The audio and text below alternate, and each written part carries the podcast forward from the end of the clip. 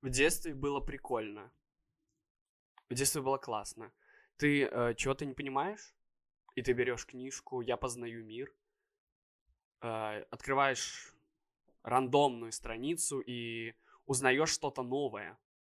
И тебя даже не особо интересует, чего ты там раньше не знал. Ты узнал что-то новое.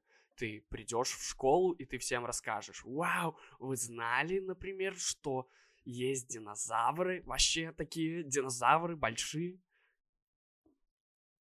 А сейчас у меня нету книжки «Я познаю мир».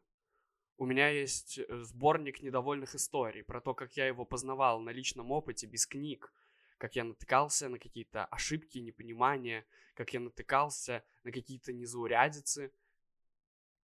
И я не знаю, что с этим делать. Эти истории теперь просто есть. Они чему-то меня научили, но в большинстве своем они ничего у меня не научили. Они научили меня просто быть недовольным. Кстати, слово «незаурядица» — это вообще «незаурядица». Что должно произойти в жизни человека, чтобы он использовал слово «незаурядица»?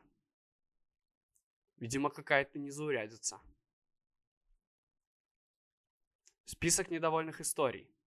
Сборник недовольных рассказов. Или просто недовольный роман.